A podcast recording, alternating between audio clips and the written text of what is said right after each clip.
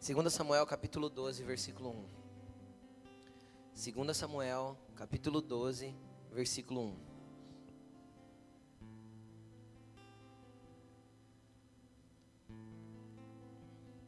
Hoje o tema da mensagem é o eu que eu não quero ver. O eu que faço questão de não enxergar. Cara, todos nós temos problema com o nosso eu. O eu é o nosso orgulho, é a nossa arrogância, é o nosso achismo, é a nossa presunção. O eu é aquilo que governa as nossas vidas ao nosso modo, do nosso jeito, do jeito que eu quero.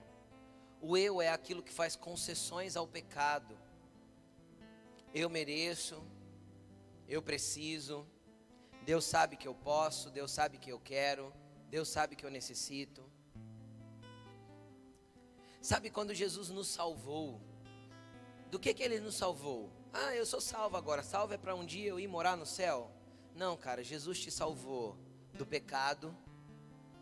Jesus te salvou da ira, da condenação eterna. Só que Jesus também te salvou de você mesmo. Porque Jesus falou assim: você quer me seguir? Você quer ser meu discípulo? Meu seguidor? Toma a tua cruz, negue-se a si mesmo e siga-me. Ou seja, Jesus precisa nos livrar de nós mesmos para que possamos viver uma vida que realmente o agrada. Só que nós ainda somos o centro do universo para nós mesmos e ainda orbitamos ao redor de algumas coisas que não queremos ver. E fazemos questão de cultivar algumas coisas guardadinhas dentro de nós para que ninguém mexa. Então hoje nós vamos falar um pouquinho destas coisas com três exemplos bíblicos e eu quero que você me acompanhe, eu quero que você preste bastante atenção. Amém, gente? Amém. Vamos lá, abra a tua Bíblia em 1 2 Samuel capítulo 12, versículo 1 até o versículo 7. 2 Samuel 12, 1. Diz assim: O Senhor enviou a Davi, o profeta Natã ao chegar, ele disse a Davi: Dois homens viviam numa cidade. Um era rico e o outro era pobre. O rico possuía muitas ovelhas e muitos bois, mas o pobre nada tinha, senão uma cordeirinha que havia comprado. Ele criou, ele a criou, e ela cresceu com ele e com seus filhos. Ela comia junto dele, bebia no seu copo e até dormia nos seus braços. Era uma filha para ele, a cordeirinha.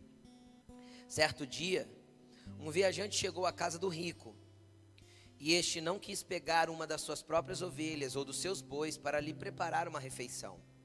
Em vez disso, preparou para o visitante a cordeirinha que pertencia ao pobre. Então, Davi encheu-se de ira contra o homem e disse a Natã: Juro pelo nome do Senhor que o homem que fez isso merece a morte deverá pagar quatro vezes o preço da cordeira, porquanto agiu sem misericórdia. Esse homem é você, ou você é esse homem, disse Natã a Davi. Amém? Senhor, em nome de Jesus, nós apresentamos a tua palavra. Pedimos em nome de Jesus que ela possa ser como uma espada penetrante de dois gumes e possa entrar no mais profundo do interior de cada filho aqui. Que esta palavra possa mexer, transformar, nos reposicionar, nos colocar no lugar certo, reposicionar as nossas intenções, as nossas mentes e os nossos corações. Que possa realmente, Senhor, nos recolocar no lugar que o Senhor quer que estejamos. Em nome de Jesus. Amém. Amém. Louvado seja o nome do Senhor. Tem gente precisando de lugar? Tem um lugar aqui, tem dois lugares ali. Tem um aqui, dois ali, tem um lá, tem outro lá. Tem mais um aqui. Aqui tem dois perto, ó. Se quiser sentar, aqui tem dois pertos. A Laine pode trocar, fica mais um perto, não tem problema. Aqui tem três para sentar junto, se quiser, ó. Três. Junto assim, né? Junto longe. Terrível essa situação, né, gente? Junto longe. Não, cadeira tem bastante. Tranquilo. Amém? Deu certo? Glória a Deus. Sejam bem-vindos. Glória a Deus. Vamos lá. O que estava acontecendo aqui? Deixa eu te colocar na história. Deixa eu te colocar dentro do contexto que Natan foi falar com Davi. O contexto era o seguinte. O contexto era o seguinte. Davi certo dia acordou no seu palácio, um palácio feito com todo o luxo da época. E a Bíblia diz que ele foi dar uma passeadinha na, no terraço do palácio lá em cima e ele estava dando uma volta lá e ele viu de lá de cima, óbvio, era a casa mais alta da cidade na época, quem entende o que eu estou falando? E aí ele viu uma mulher tomando banho, não sei se por uma janela, se no quintal da casa dela, eu não sei qual era a situação, mas a Bíblia diz que ele viu. A Bíblia diz que ele viu, perguntou quem era, avisaram para ele, essa daí é a Bat, ela chamava Batseba. Essa daí é a Batseba, a mulher do Urias. Ele é soldado do teu exército, está na guerra. Ele mandou trazer a mulher mesmo assim, se deitou com ela, adulterou, pecou contra o seu próprio soldado, contra um homem leal a ele.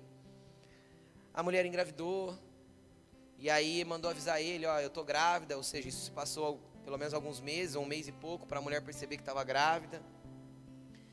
E aí ele pega e manda trazer Urias para que de alguma forma ele fosse para casa, né? E todo mundo pensasse que fosse dele e não deu certo, o cara era leal, eu não vou para casa enquanto o meu general está lá na guerra dormindo ao relento. Foi esse, esse termo que ele usou para Davi. Era um homem de honra. E Davi fez uma armadilha lá e ele morreu na guerra. E mandou fazer armadilha de propósito para que ele morresse. Então ele foi adúltero, ele pecou, ele mandou matar, ele foi totalmente errado. E é interessante que Após a morte de Urias, ele traz Batseba para o palácio, ela se torna esposa dele. E ele não precisava de uma esposa, ele já tinha várias. Naquele tempo a poligamia era permitido, inclusive por Deus. E ele tinha várias esposas, ele tinha uma, várias esposas, fora o harém que ele tinha com mulheres. Não tinha necessidade de mais uma. E o interessante é que o filho que nasce morre, o menino morre assim que nasce, então se o menino morreu é porque passaram-se o quê? Nove meses, mais o tempo do menino morrer. Então fazia quase um ano que Davi tinha feito toda essa desgraceira. Todo esse contexto errado. Só que existia uma coisa que não tinha acontecido ainda no coração de Davi. Ainda não tinha batido na cara dele a verdade de quem ele era e do que ele havia feito. E esse é um contexto que muitas vezes nós estamos inseridos. Muitas vezes nós fazemos coisas, lá no fundo sabemos que é errado, que o nosso conceito moral nos condena, mas a gente continua fazendo porque afinal isso está trazendo benefícios para nós. Afinal, a Batseba que me é oferecida é uma mulher bonita. Quem está entendendo o que eu estou dizendo? Afinal, vem um lucrinho a mais no final do mês. Afinal, eu tenho um ganhinho a mais quando eu preciso. Não tem problema que isso é desonesto, não tem problema que isso é errado, não tem problema que isso foge aos padrões do reino de Deus. Afinal, Deus sabe que eu preciso. Afinal, Deus sabe da minha necessidade. Quantas vezes nós alegamos a nossa própria necessidade para poder falar para Deus que nós temos que continuar fazendo o que estamos fazendo, mesmo que esteja fora dos princípios do reino de Deus? Quantas vezes eu falo para Deus assim: Ah, Deus, o senhor sabe que eu preciso.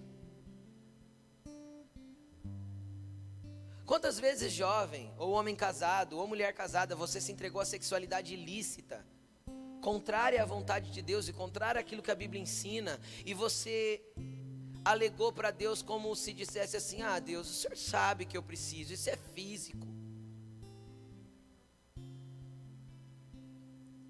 Cara, o problema é que nós temos muita dificuldade de enxergar o eu que nós não queremos ver.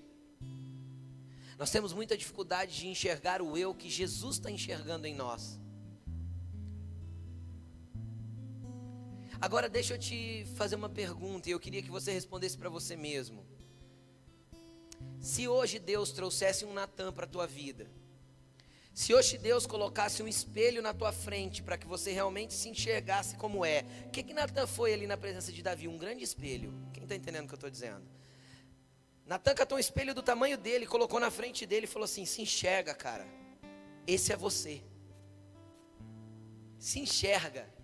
Esse é quem você é. Se hoje Deus tivesse que contar uma história para poder te convencer de quem você é, que ele diria e o que ele teria que falar para que você caísse na real do tanto que você tem andado distante de Deus por causa das suas próprias escolhas, por causa da tua própria falta de prioridade das coisas de Deus, por causa do jeito que você decidiu viver.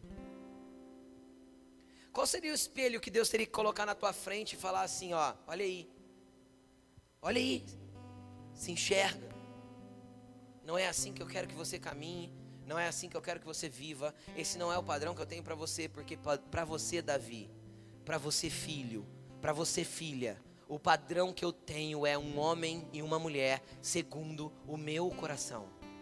A Bíblia diz que a Bíblia diz que Davi era um homem segundo o coração de Deus. Entenda uma coisa: Deus te escolheu para ser alguém segundo o coração dele. Deus te escolheu para ser alguém segundo os padrões dele. Ah, mas essa escolha foi para Davi. No Novo Testamento, todos os que se rendem a Cristo são escolhidos para se parecer com ele.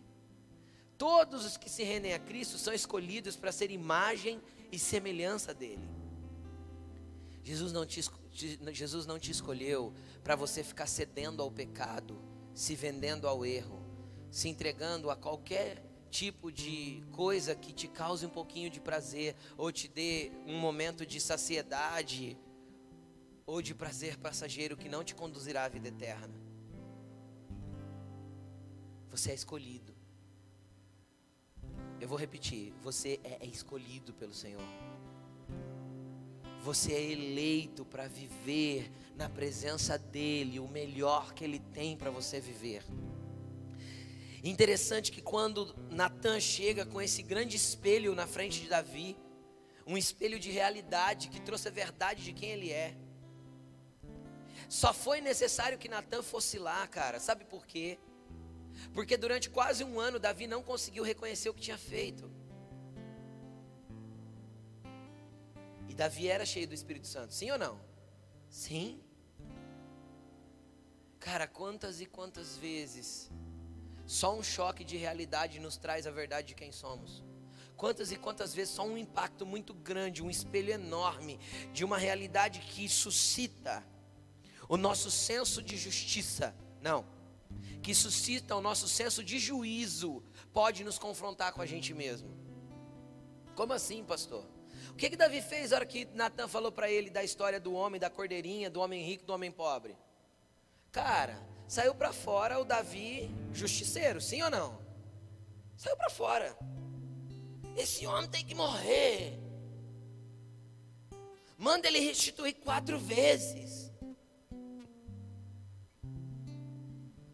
Saiu para fora um Davi que quis executar juízo sobre o argumento histórico, o argumento, o argumento espelho que, da, que Natan colocou na frente dele. Quem está entendendo o que eu estou falando? E aí Natan vira o espelho para ele e fala assim: aí, ô cabeção, é você, cara. E agora, o que, que a gente faz? Sabe o que, que é isso? Isso é o senso que a gente tem de juízo. Porque se a gente tivesse senso de justiça, qual que é a diferença de justiça e de juízo, pastor? A Bíblia diz que o Espírito Santo convenceria a gente do pecado, da justiça e do juízo. É, é ou não é? Jesus não falou isso? Qual que é a diferença da justiça e do juízo? Do pecado você sabe, é o que é errado. É o Espírito que vai te convencer. Agora, o Espírito vai ser parte do espelho. Às vezes ele vai usar o Natan.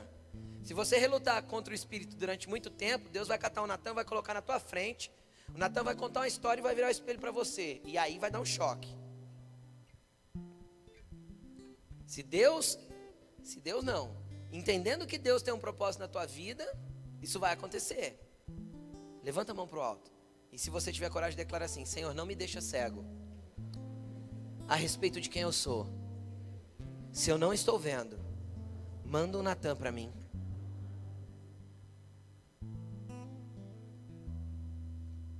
Cuidado que às vezes a hora que o Natan chegar, a história vai te confundir, tá?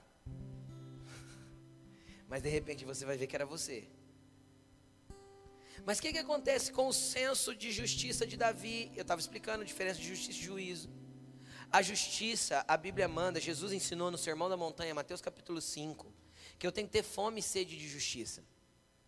Fome e sede, quando eu tenho fome e sede, eu quero para mim, não para os outros. Eu só sacio algo em mim quando eu tenho para mim. Quem está entendendo o que eu estou dizendo? Se é fome e sede, você consegue ter fome e sede pelo outro?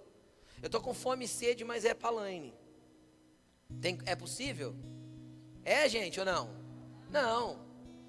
Então, se Jesus mandou a gente ter fome e sede de justiça, justiça fala de cada coisa estar no lugar, no lugar certo. O que é justiça? É tudo alinhado na vontade de Deus e alinhado com o propósito dele. Isso é ser justo. É tudo sendo feito da maneira correta. E isso é para mim. Então a justiça primeiro tem que ser executada em mim. Quando o Espírito me convence da justiça, ele está falando a respeito de mim mesmo e quer me recolocar no lugar. Quem está entendendo? O que estava acontecendo na vida de Davi, o que Deus queria? Executar justiça sobre a vida de Davi, ou seja, recolocá-lo no lugar de um homem segundo o coração de Deus, recolocá-lo no lugar de um líder espiritual para a nação, recolocá-lo no lugar de um homem santo que vivia em integridade. Quem está entendendo o que eu estou dizendo? Então Deus queria executar juízos, justiça sobre Davi, mas Davi já pensou no juízo, porque essa é a nossa tendência natural. Porque para mim, para os outros é preto no branco. Para mim é cinza. Para o outro, errado é errado, certo é certo. Ou não é assim que a gente julga? Que a gente executa juízo. É ou não é? Quando é o outro fazendo contra nós ou contra outro que a gente ama, é preto no branco. Certo? Ou está certo ou está errado. E ponto. É assim que a gente analisa. Agora, quando é para gente, a gente mistura os dois e dá uma cinzentadinha. E deixa eu te explicar uma coisa. Todo tom de cinza é pecado. Até os 50 que tem por aí.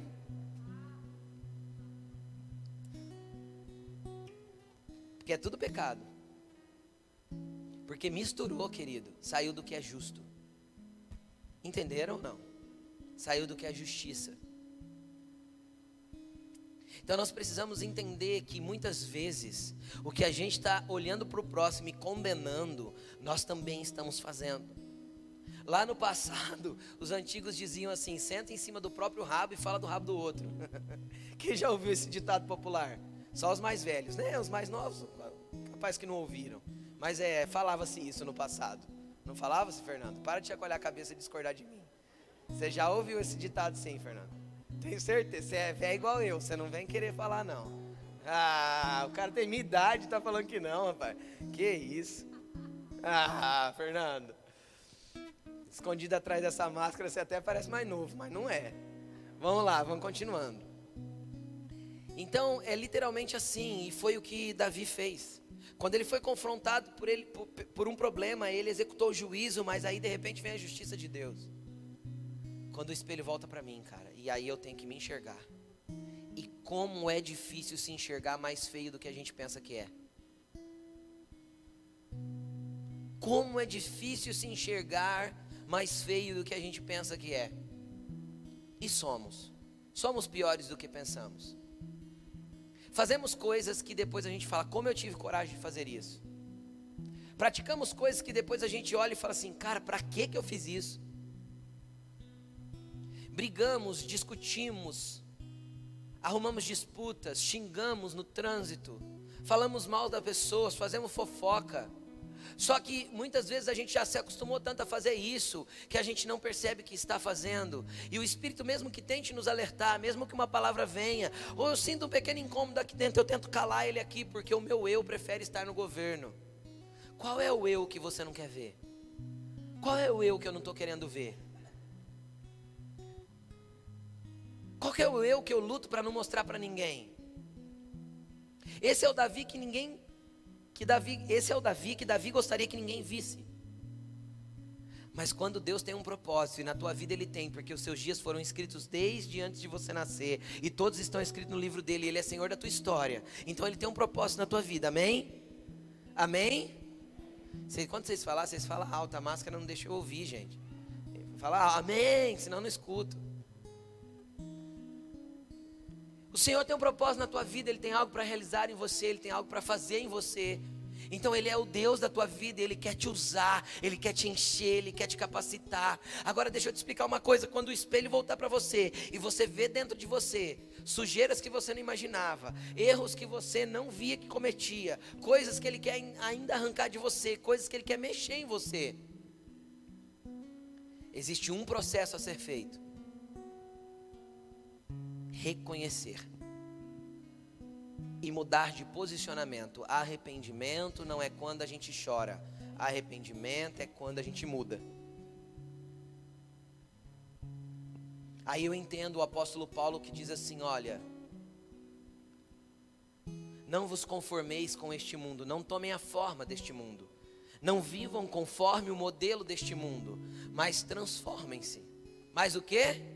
Transformem-se, renovando a vossa maneira de o que, que Davi teve que fazer aqui a respeito dele mesmo? Mudar o modo de pensar. Quem está entendendo? Ele teve que olhar para ele e falar assim: olha, do jeito que eu fiz até hoje, do jeito que eu fiz de conta que o meu pecado não aconteceu, do jeito que eu fingi que estava tudo bem, não dá para eu viver mais. Então deixa eu te explicar. Deus não quer o teu casamento assim. Para de fingir que está tudo bem. Deus não quer o teu casamento com um pecadinho oculto, escondidinho lá. Homem, mulher. Deus não quer o teu casamento com os seus pensamentos vagando no, no, por outras pessoas ou com seus olhos vagando em, em telas de pornografia. Deus não quer a história da tua casa baseada em situações na onde parece que está tudo bem no ambiente natural, mas não é isso que Deus quer para você. Sabe por quê? Porque o que Deus busca em você é gerar um ambiente de santidade para você e para a casa que você vive e para os que estão debaixo do teu governo e da tua liderança. Deus tem muito mais para você, sabe por quê? Porque quando você muda o modo de pensar, você vai experimentar o que? A boa, agradável e perfeita vontade de Deus. E mudar o modo de pensar é parte do arrependimento. Porque se eu sou confrontado com o meu pecado, mas eu olho e falo assim, ah, isso é assim mesmo, eu não mudei meu jeito de pensar, eu vou fazer de novo. Se eu olho para essa situação e eu começo a jogar culpa no outro, ah, mas isso é a circunstância da vida, é porque quando eu era isso, ou quando eu era aquilo, ou porque lá no passado, porque minha mãe, porque meu pai, porque eles me disseram isso, porque meu pai me negativava, porque minha mãe falava mal de mim, porque minha mãe me batia demais, porque meu pai era um carrasco, porque, porque, porque, porque, enquanto você ficar achando porquês, da realidade que Deus está expondo a teu respeito, você não está mudando o jeito de pensar e você vai continuar vivendo exatamente como você está vivendo.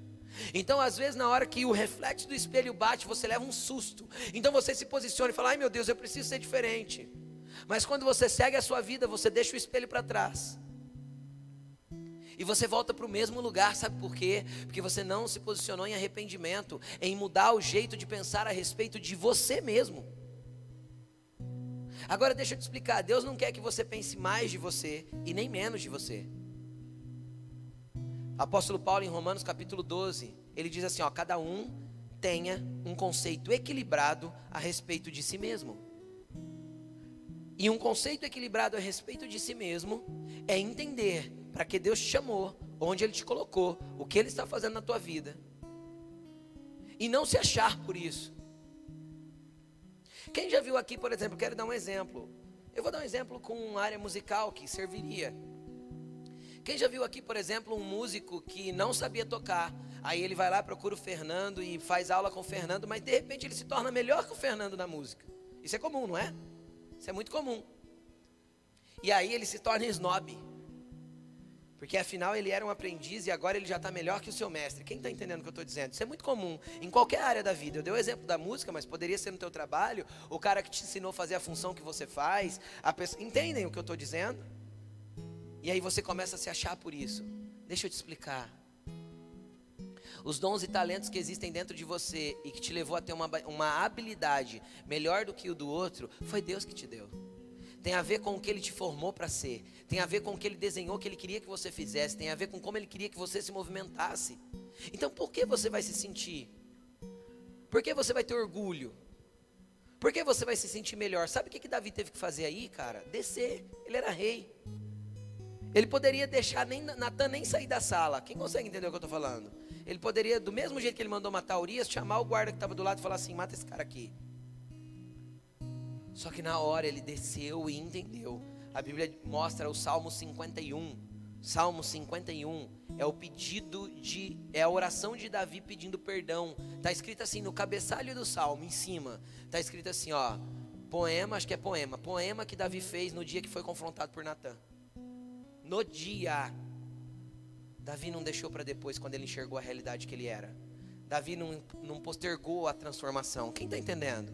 Davi não, não postergou, não jogou para depois aquilo que tinha que acontecer na vida dele.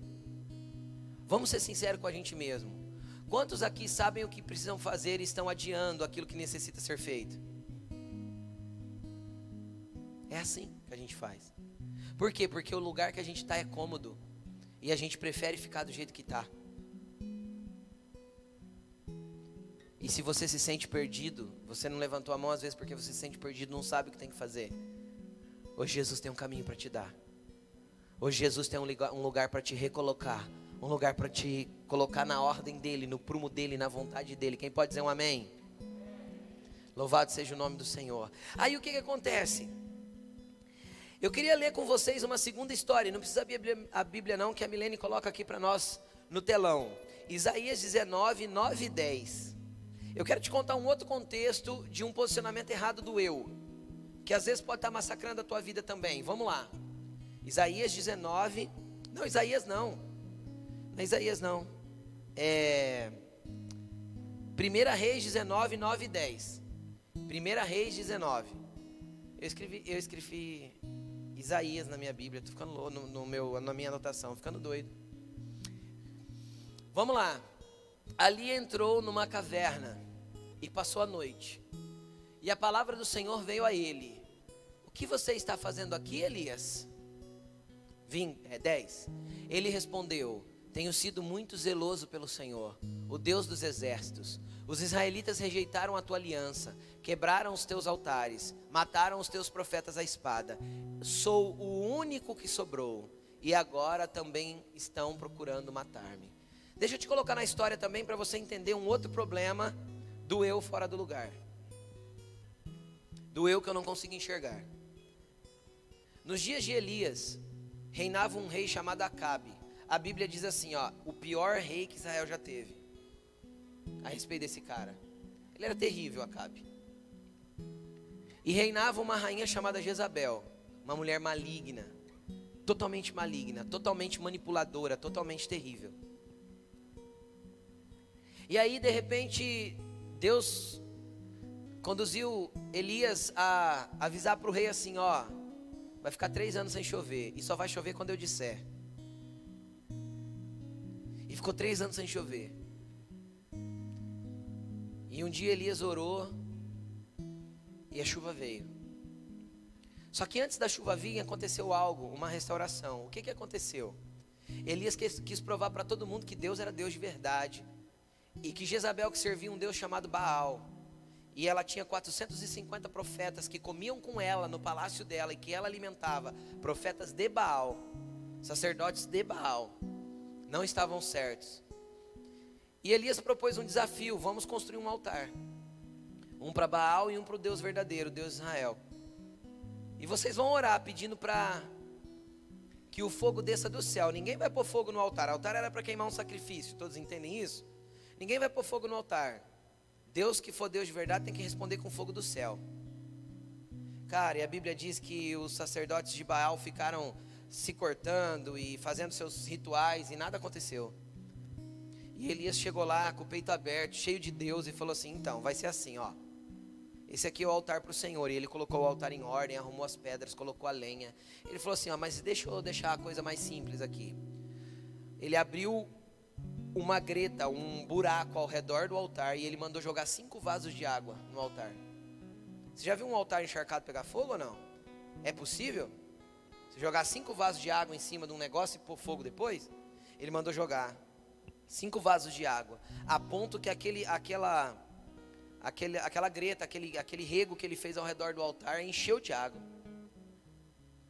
E aí ele orou e o fogo desceu do céu e consumiu tudo. E quando consumiu tudo, inclusive a água que estava ali, levou tudo embora. A Bíblia diz que o povo reconheceu que o Senhor era Deus. Então ele arranca a espada, cara. Elias arranca a espada e mata os 450 profetas de Baal. Ou seja, ele faz uma limpeza em Israel, entende? Tudo aquilo que era profano, ele arranca fora. Então ele é um agente de Deus que confronta o povo, que traz o povo para o lugar, que ensina o que está acontecendo. Beleza, tudo aconteceu e Elias estava ali. Já pensou um cara matar 450, gente? Para para pensar. Para para pensar. Estava cheio de Deus ali limpando uma nação. Aí de repente Isabel manda um recado para ele. Ó, avisa Elias que se eu não fizer com ele até amanhã o que ele fez com os meus profetas e com meus sacerdotes, eu não me chamo Isabel. Mais ou menos assim foi a ameaça dela. Cara, Elias fugiu. Agora, o que, que eu quero dizer para você com relação a isso? E onde ele foi parar? Numa caverna, vocês viram aí? Foi parar numa caverna. A Bíblia diz que ele andou 40 dias para chegar nessa caverna. Ele entra na caverna. A hora que ele entra na caverna, depois de 40 dias de caminhada, Deus olha para ele e fala assim: Coloca o versículo 9 aí para mim de novo, Milene. Deus olha para ele e fala assim: O que você está fazendo aqui, Elias? Por que Deus perguntou para ele o que você está fazendo aqui? Porque quando eu perco o meu lugar por uma ameaça, por um medo, por aquilo que as pessoas estão me definindo, por aquilo que estão falando de mim, eu fui tirado do meu lugar e o meu eu, o eu verdadeiro, agora aquele alinhado com Deus, foi mexido. E aí é um eu que eu também não quero ver. Um eu que perdeu a posição, que perdeu o lugar, que perdeu um lugar em Deus, que perdeu o entendimento de quem é. Quantas vezes você venceu, acabou de vencer uma batalha na fé poderosa, de repente vem um negocinho e você fica com medo? Quem já aconteceu isso? Aí, é normal isso acontecer. Satanás vai continuar mentindo e ameaçando a gente para tirar a gente da nossa posição. Então é um contexto diferente de Davi, mas é uma guerra com o meu eu também. Entendem? Estão comigo? Cara, Elias ficou morrendo de medo de Jezabel e fugiu. Ficou morrendo de medo de Jezabel e vazou. Agora, como pode um homem que enfrenta 450 homens ter medo da ameaça de uma mulher? Aquela ameaça tirou Elias do lugar dele e tirou o entendimento de quem ele era, ele perdeu a identidade profética dele por causa de uma ameaça. Pegaram? Então deixa eu te explicar. Sabe aquelas mentiras que vêm vindo na sua mente? Você é assim mesmo. Não adianta lutar. Isso é quem você é. Desiste. Larga. Pede o divórcio. Briga. Não aceita isso não. Cara, isso é a Jezabel, entre aspas, os espíritos malignos. Satanás gritando na tua orelha para te tirar do lugar que Deus diz que você já tem. Deixa eu te explicar o que Deus fala a respeito de você. Você é mais que vencedor em Cristo Jesus. Deixa eu te falar o que Deus diz a teu respeito. Você é filho, e como filho você é herdeiro, e como herdeiro você tem dupla herança: herdeiro de Deus e co-herdeiro com Cristo. Sabe o que, o que a Bíblia diz a teu respeito? Que você já está assentado em regiões celestiais com Cristo Jesus. Sabe o que a Bíblia diz ao nosso respeito? Que nós já somos abençoados com toda sorte de bênção nas regiões celestiais em Cristo Jesus. Sabe o que a Bíblia diz a nosso respeito? Que nós somos filhos de Deus. Sabe que ser filho de Deus é ter o pai mais poderoso, maravilhoso e, e, e inacreditável, e creditável, e incrível, e sei lá, não dá nem para definir, não tem palavras para defini-lo. E santo, e grande, e poderoso. E um pai que eu abro a porta, entro no quarto, ele está me esperando, porque quando eu entro no quarto é para falar em secreto com ele, e no secreto ele me recompensará. É um pai que tem recompensa para mim. E porque eu acredito que eu não posso vencer o pecado? Porque quando o espelho é colocado diante de mim, eu entro num lugar de, de desespero e vou para a caverna, ao invés de me posicionar e falar, eu vou vencer, porque eu vou fazer certo, porque eu vou fazer o que Deus me pediu. Sabe qual é a resposta de Deus para nós quando o nosso eu se perde assim? Quando quem somos é deslocado do lugar. O que, que você está fazendo aí? Essa é a resposta de Deus. Que, que você está fazendo aí? Esse não é o lugar que eu tenho para você. Esse lugar de medo não é de Deus, tá? Porque o amor lança fora todo medo. Antes o perfeito amor, não. Quem teme não está aperfeiçoado no amor. Antes o perfeito amor lança fora todo medo. 1 João 4, 18. Porque o medo supõe castigo. Por que eu tenho medo das coisas que Satanás fica lançando na minha mente? Porque eu acredito. Igualzinho Elias acreditou. Imagina se Davi, na hora que é confrontado com um espelhão que foi colocado na frente dele ali, ele olha para a verdade de quem ele é e fala assim: ai meu Deus, eu não vou conseguir. Já era para mim. Quem está entendendo o que eu estou falando? Nossa, eu não posso mais ser rei. Alguma hora Deus disse que ele não podia mais ser rei. O que Deus buscava nele? Tirar ele do reino? Recompensar ele com algum juízo que. Quem está entendendo o que eu estou dizendo? Obviamente plantou, colheu, tá bom, gente? Isso é lei espiritual. Lei espiritual é tudo que o homem plantar, ele também colherá. Mas a intenção de, de colocar um espelho na frente de Davi era trazer ele para o lugar de volta. Era colocar ele no trono com legitimidade de novo. Desde que reposicionado e arrependido, desde que a verdade do eu dele não ficasse oculta, mas que fosse exposta. Quem está entendendo? Qual é a intenção de Deus com Elias? Reposicionar Elias. O que está fazendo aí, Elias? Aí vem a lamentação. Lembra que a transferência de culpa? Lembra a transferência de culpa? Ai Deus, é que mataram teus profetas, desprezaram a tua palavra, só sobrou eu. Não, Elias, não sobrou só você não. Tem sete mil que não se dobraram na presença de Baal. Igual você tem mais sete mil na nação de Israel. Fica tranquilo, exclusivão. Satanás fez você acreditar que é só você. Entende ou não? Satanás faz você pensar que só você sofre o que você sofre. E ele faz. Ai, minha história é muito pesada. Satanás faz você pensar que é só você que vive isso. Elias pensava que era só ele que estava com problema com Jezabel. Quem está entendendo o que eu estou dizendo? Cara, histórias igual as suas tem um monte, tá bom? Só que Jesus quer restaurar todas elas.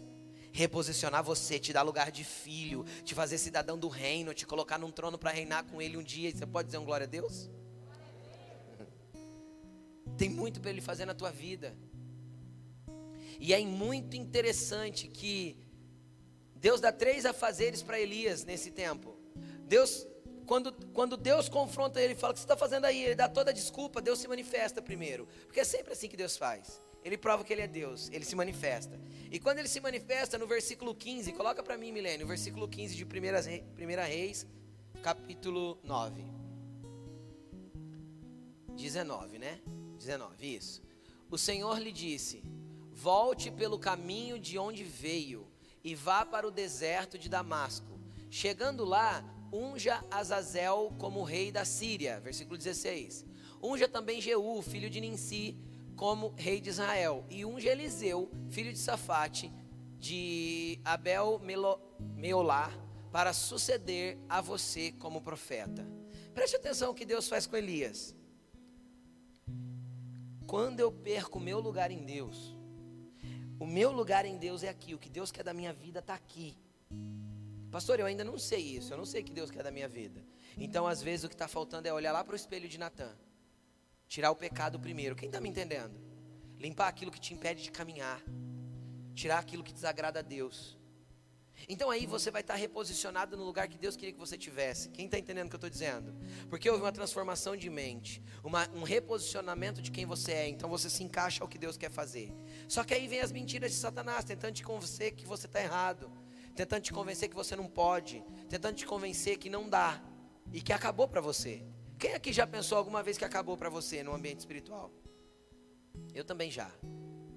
E aí, pronto, acabou para mim, fui para a caverna. Aí, cara, é 40 dias de caminhada. Entende? Me afastando do lugar que Deus gostaria que eu estivesse. Quando eu chego aqui e eu estou totalmente na caverna, Deus fala assim para mim: O que você está fazendo aí, Rodrigo? E Ele manifesta a glória dele para me trazer de volta. Mas tem uma coisa que eu tenho que fazer. Põe o 15 de novo. Volte pelo caminho por onde veio. Entenderam? Mude o posicionamento da sua mente. Troque o entendimento e faça o caminho de volta. Volta para o lugar que você nunca deveria ter saído. Se reposiciona. Eu sou o Deus que manifesta na sua vida e ainda quero te usar. Era isso que ele estava dizendo para Elias. Eu ainda tenho coisas para você fazer. Você vai ungir reis. Você vai estabelecer profetas no teu lugar. Consegue entender o que Deus está falando para Elias? Você vai ungir Azazel como rei da Síria. Você vai ungir Jeú como rei de Israel. E você vai ungir Eliseu para ficar no teu lugar. O que eu vou falar agora, eu quero abrir um parênteses.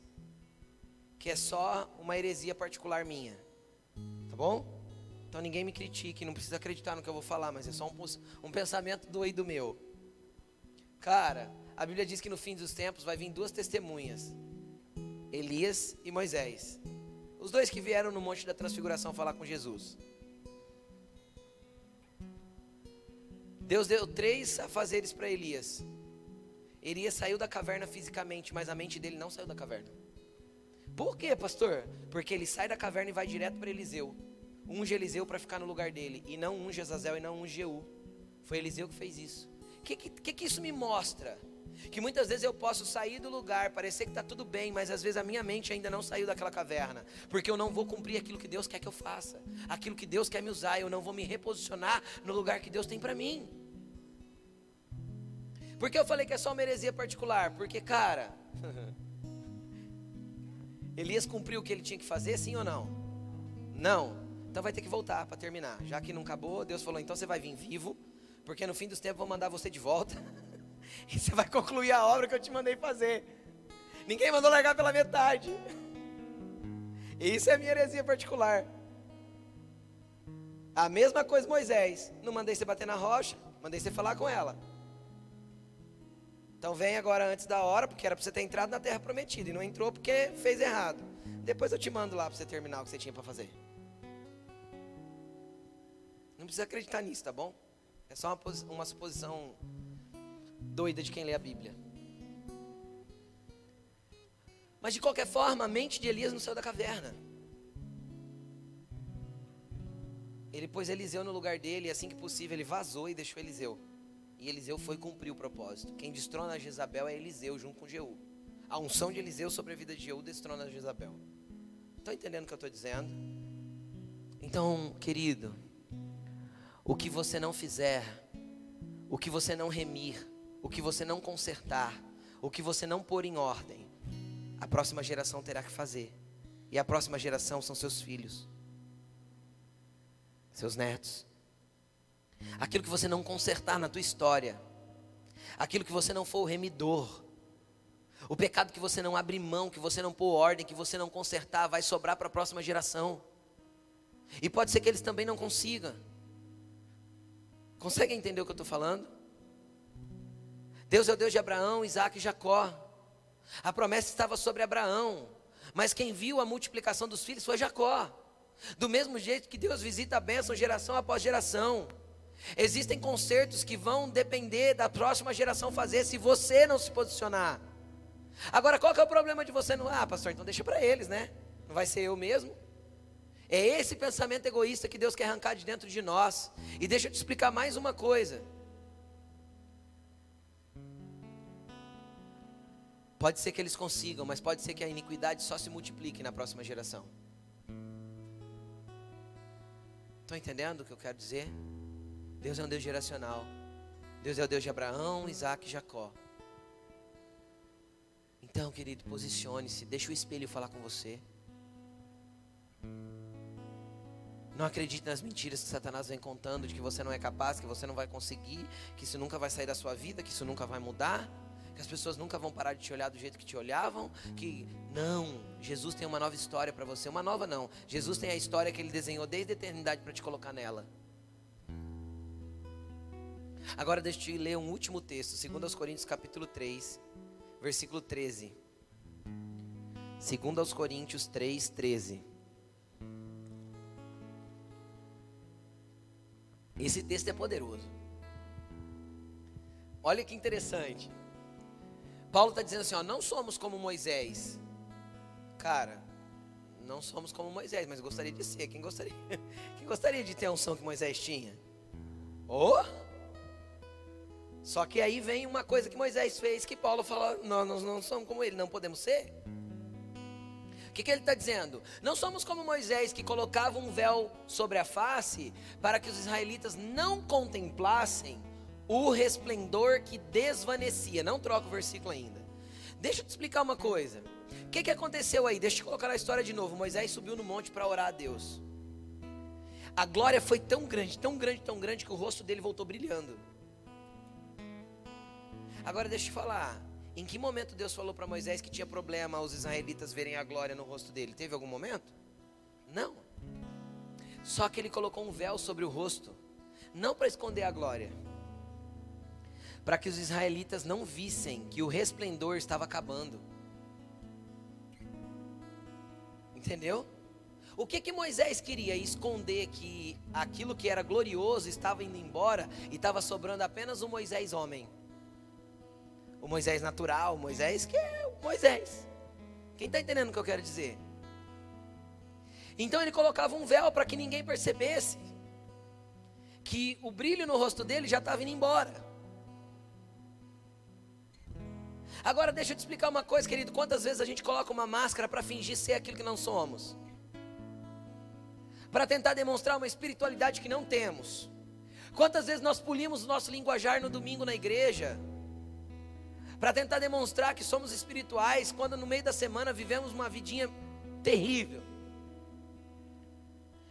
Cara, isso também é falta de enxergar-se, isso também é falta de olhar para si mesmo. Isso é colocar um véu, uma máscara que te esconde atrás de uma verdade que você, atrás de uma mentira que você tenta viver e faz você não conseguir enxergar quem você é. Quantas vezes você está bem com todo mundo, mas com você você está uma porcaria. Só que você vive escondido atrás de um véu, afinal ninguém pode ver, né, que não tem mais glória aqui. Afinal, ninguém pode ver mais que não está brilhando. Afinal, ninguém pode perceber a realidade de quem eu sou. Aí, continuando, versículo 14. Na verdade, as mentes deles, está falando dos israelitas, né?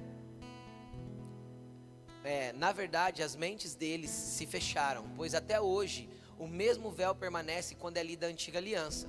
Não foi retirado, porque é somente em Cristo. É somente em Cristo que o véu é removido. Só quando nós nos rendemos como Davi se rendeu, só quando nós enxergamos quem somos, só quando nós nos confrontamos com a verdade do nosso eu, só quando nós olhamos para Jesus e, fala, e falamos assim: Jesus, esse sou eu. E eu sou bem mais feio do que eu pensava que eu era. Quem aqui já fez alguma coisa que imaginava que nunca mais ia fazer? E você falou, não tive, não acredito que eu tive coragem de fazer isso de novo. Quem aqui já fez uma coisa que se surpreendeu, falou, mano, para que, que eu fiz isso? A gente é muito mais feio do que a gente imagina. Só que a gente coloca um véuzinho para fazer de conta que ainda brilha mas em Cristo esse véu é removido. Em Cristo essas máscaras são tiradas, em Cristo o espelho é virado para nós. Em Cristo nós vemos a realidade de quem somos. Em Cristo nós precisamos ser chocados com a verdade do meu eu, que governa a minha vida, que dirige os meus pensamentos, que governa as minhas atitudes, porque afinal o que eu desejo é em primeiro lugar. E ele continua dizendo que em Cristo é removido 15.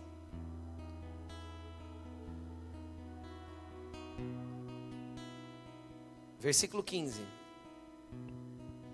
De fato, até o dia de hoje, quando Moisés é lido, Moisés, as letras de Moisés ali, né? O véu cobre os seus corações. 16.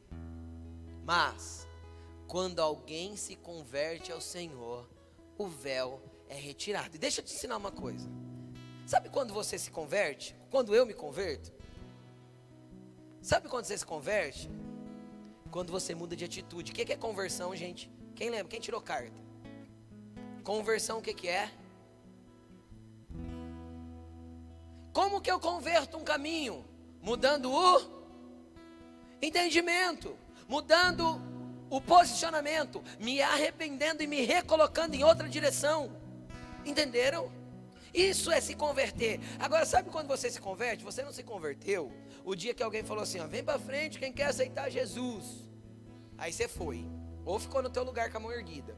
E aí oraram assim com você: Senhor Jesus, Senhor Jesus, eu te recebo, eu te recebo, como meu Senhor e Salvador, Senhor e Salvador. Entra no meu coração, entra no meu coração. Escreve meu nome no livro da vida, escreve meu nome no livro da vida.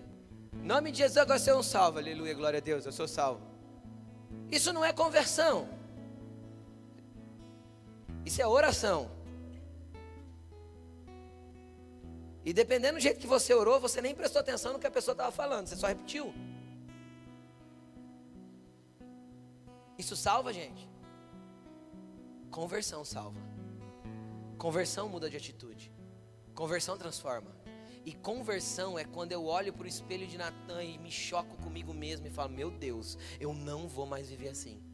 Então deixa eu te explicar uma coisa: todo dia eu me converto. Todo dia você vai se converter. A tua vida inteira você vai estar em processo de conversão.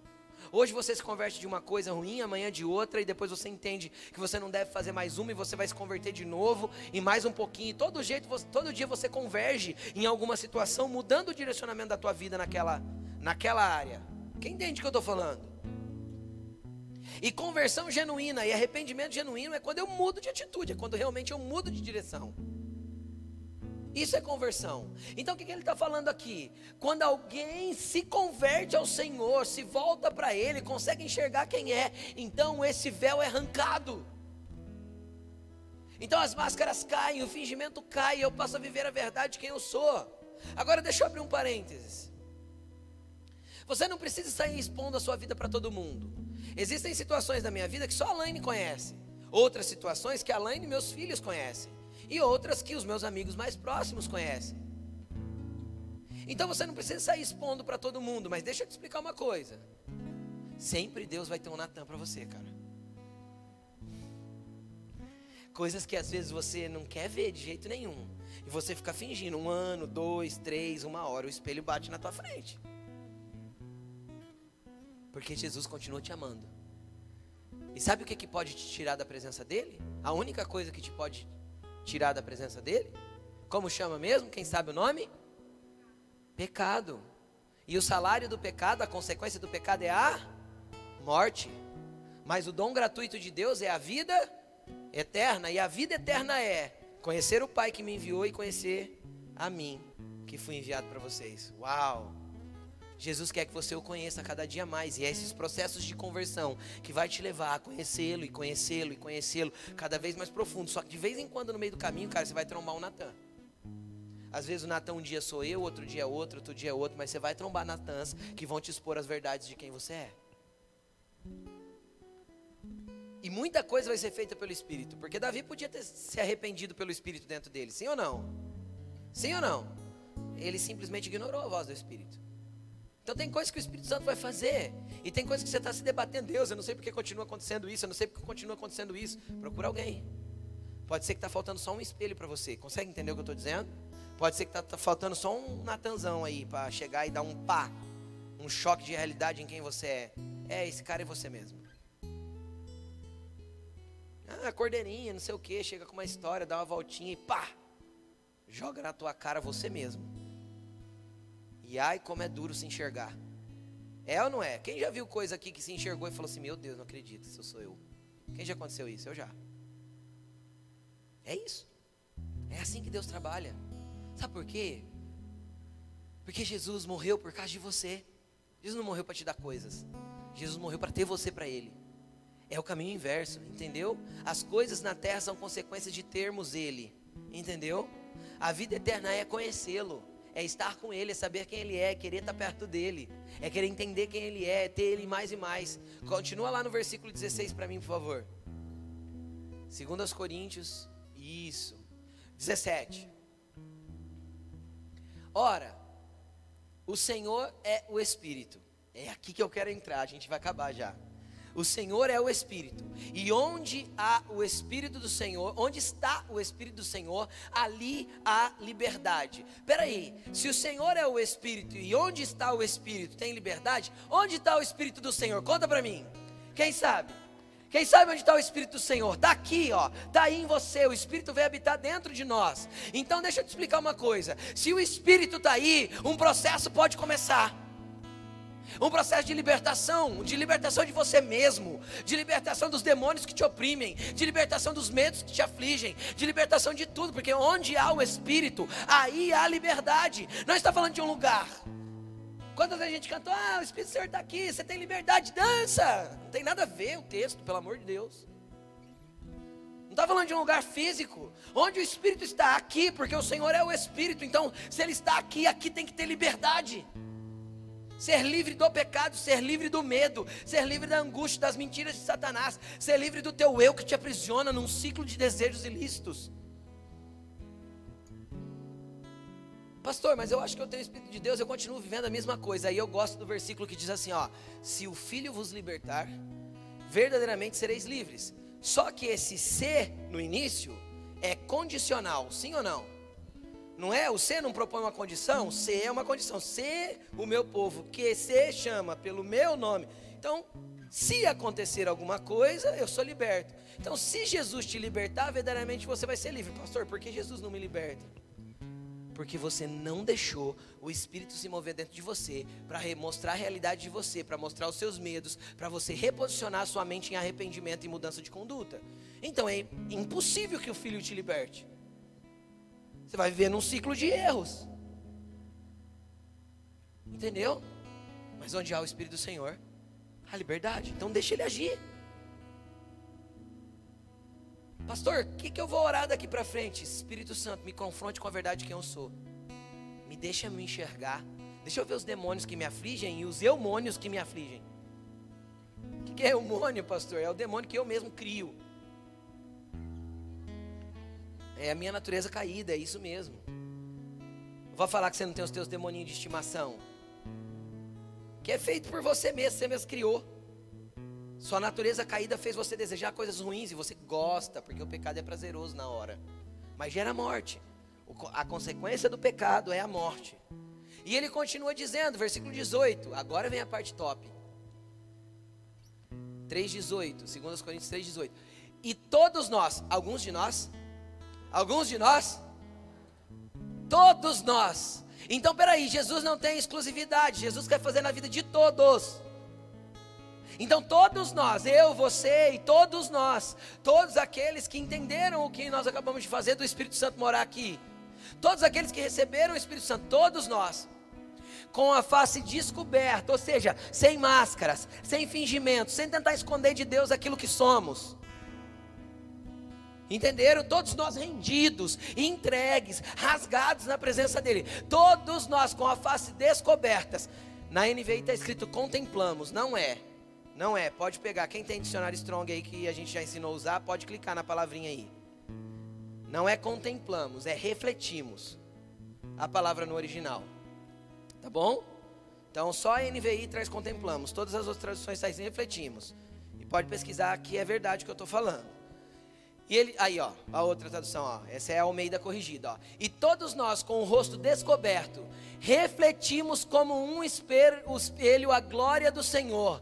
Veja bem, todos nós quando arrancamos o véu, quando tiramos as máscaras, quando jogamos fora e confrontamos o nosso eu de verdade, nós vamos passar a refletir a glória do Senhor assim como Moisés refletia. Entenderam? Nós vamos começar a refletir quem Ele é para as pessoas. E somos transformados o que?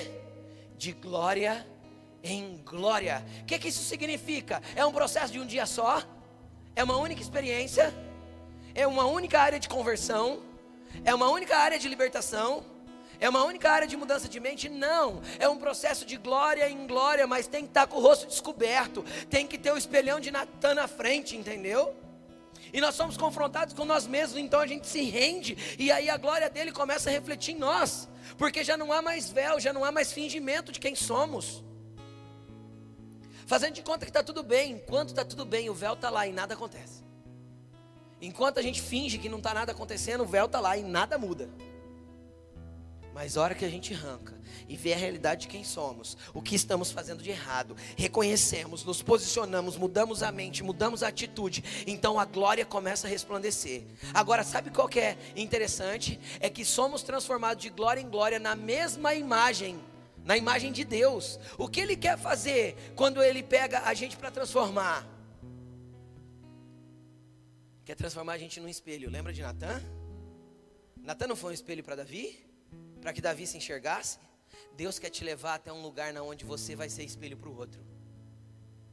Agora, sabe o que é interessante? É que o espelho naquele dia não era como você conhece hoje. Hoje é feito de vidro, com aquele negócio atrás lá que faz refletir, não é? O espelho nos dias de Paulo, nos dias de Moisés, nesse tempo todo da Bíblia, era feito de bronze. Era uma chapa de bronze bem fininha, lisinha, e eles poliam o bronze, até que refletisse. Sabe o que Deus quer fazer com você? De glória em glória, polimento após polimento, de glória em glória e Ele vai te ilustrando, Ele vai te, te libertando, Ele vai te mexendo, e você vai se posicionando e se reposicionando e mudando e sendo transformado, e Ele vai te pulindo até o momento que Ele fala assim: Cara, agora eu quero te usar, agora eu quero te usar, e vai começar a aparecer pessoa na tua frente, suja pelo pecado, e você só vai deixar eu resplandecer através de você, para que ela veja quem é. Pronto. Normalmente, sabe quando um usuário de droga sai do mundo das drogas? O dia que ele vai para o fundo do poço, o dia que ele cai em si e fala, não tem mais nada para fazer. Ou eu arrumo alguma coisa para me tirar daqui, ou eu morro. Por quê? Porque a hora que o eu cai em si, a hora que eu reconheço quem sou, a hora que eu reconheço que minha casa só está do jeito que está por causa de mim, a hora que eu reconheço que a minha vida financeira só está do jeito que está por causa de mim, a hora que eu reconheço que meu casamento só está do jeito que está por causa de mim. Ah, mas pastor, não tem influência demoníaca? Tem, eu que abri a brecha. Uf. Satanás não faz nada desde que eu não dê legalidade. Eu entrego a chave da minha casa na mão dele. Adão e Eva entregaram a chave da terra na mão dele. Quem está entendendo o que eu estou dizendo? Fecha as brechas, acabou a legalidade de Satanás. Deixe Jesus polir de glória em glória glória, em glória, de glória, em glória, somos transformados como um espelho na mesma imagem dele, porque fomos criados a sua imagem, conforme a sua semelhança, e é assim que ele nos quer, é assim que Adão e Eva era, conforme a imagem de Deus, conforme a semelhança de Deus, e é assim que ele quer a gente, e somos transformados como? Pelo Espírito do Senhor, que está onde mesmo? Aqui dentro é uma parceria. Deixa Jesus te transformar, querido. Deixa Jesus te mudar. Pelo amor de Deus, não viva essa vidinha miserável, mesquinha, sem graça. Literalmente sem graça. Vida pesada, se arrasta, é difícil de viver. Ah, ai, segunda braba, não sabe nem quem é. Segunda brava porque dia de produzir, de ser feliz, de fazer as coisas para Jesus, de resplandecer a glória dele no teu trabalho, de resplandecer a glória dele para os seus amigos de serviço, para os seus amigos de escola. É dia de trazer riqueza para o reino dos céus, produzindo aqui na terra. É dia de ser cidadão do reino, na onde você estiver inserido. Segunda, terça, quarta, quinta, sexta, é dia de resplandecer a glória de Deus. E no meio do caminho você vai achar um Davi que não se enxerga. Ah, cara, mas se você tiver polidinho, você vai ser o espelhão que, Davi, que Natan foi para Davi. Se enxerga, cara. E Deus vai te dar a mesma sabedoria que deu para Natan. A mesma sabedoria. Você vai ter as palavras certas para falar no momento certo, ao coração certo. É assim que Deus quer te usar. Deixa de viver essa vidinha normal longe de Deus, tendo a tua religião como um acessório que você usa no domingo à noite. Jesus quer a tua vida por inteiro. Jesus quer te transformar de glória em glória, e Ele quer te transformar segundo a imagem dEle. É isso que Ele tem para nós, os filhos dEle. Pastor, mas, mas e aí? E aí que normalmente quando Ele começa esse processo de transformação, eu entro em choque. Por quê? Porque eu sou chocado com a verdade de quem eu sou, e aí eu fico preocupado com quem eu me tornarei. Porque o que eu me tornarei não tem nada a ver com aquilo que eu fui até hoje, porque Jesus transforma. E aí vem um choque de identidade. Será que eu vou me tornar alguém que eu não queria ser? Isso é inconsciente quase, mas acontece. Você fica como, será que eu viro crente? Se eu virar crente, eu vou ter que parar de fazer isso, parar de fazer aquilo, mas eu gosto de fazer isso. É choque de identidade. É você com medo de quem você vai se tornar. Deixa eu te explicar uma coisa. Quando Jesus mexe em você, não tem como você ficar pior.